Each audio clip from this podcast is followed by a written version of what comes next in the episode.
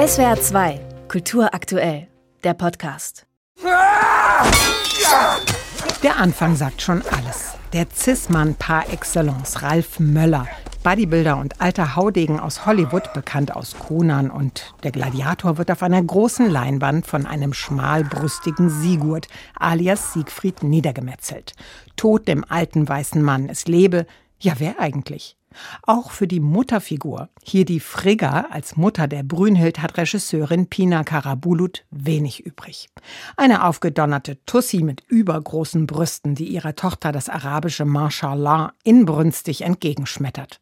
Mit ihren langen Fingernägeln hat sie uns JournalistInnen übrigens bei einer der Endproben gleich zwei Stinkefinger gezeigt.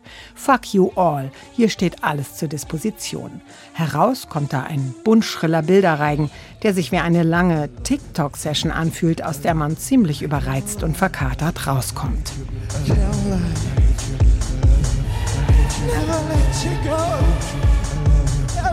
Die Bühne ein lila Kindersandkasten. Doch ist der Spielplatz wohl wegen Umbau geschlossen. Regisseurin Pina Karabulut lässt über weite Teile die Bühne verwaist.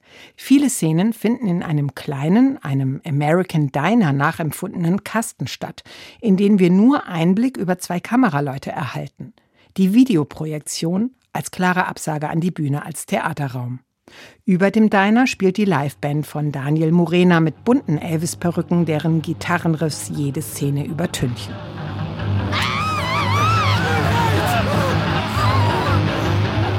Wenn die Bühne mal bespielt wird, wird gleichzeitig gehopst, sich gerollt oder auch mit Sand geworfen.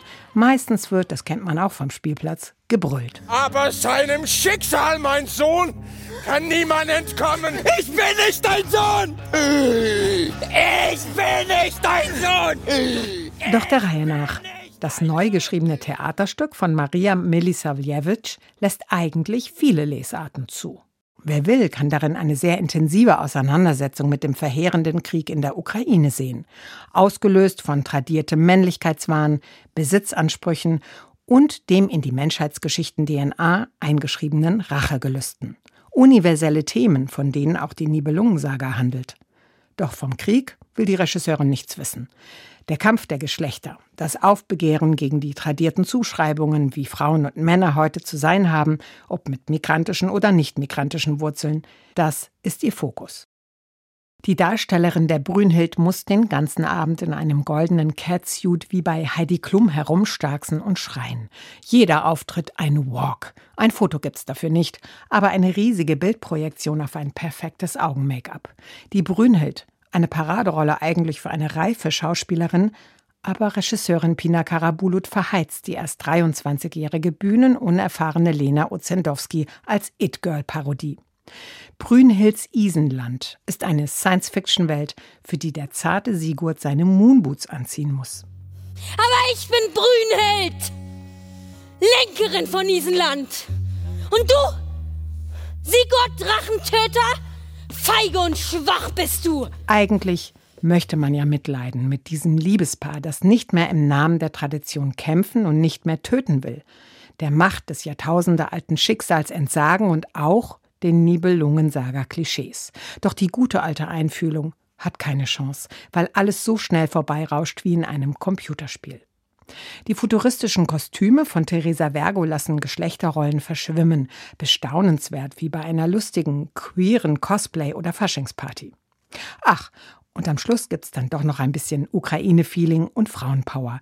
Weil der Schlaffi Sigurd sowieso nichts taugt, planscht Brünhild lieber mit Kriemhild im Becken aus orangenem Drachenblut. Orange war die Farbe der Proteste am Maidan in Kiew. Ein Abend, der sicher polarisieren wird. Ich weiß, dass ihr Angst habt. Angst vor Veränderungen. Wie die Zukunft aussieht, weiß ich nicht. Ich bin nicht hier, um euch zu sagen, wie die Sache hier ausgeht. Ich bin hier, um euch zu sagen, wie alles beginnen wird. Ich will euch eine Welt zeigen, in der alles möglich ist. Was ihr daraus macht, das liegt ganz an euch. SWR 2 Kultur aktuell. Überall, wo es Podcasts gibt.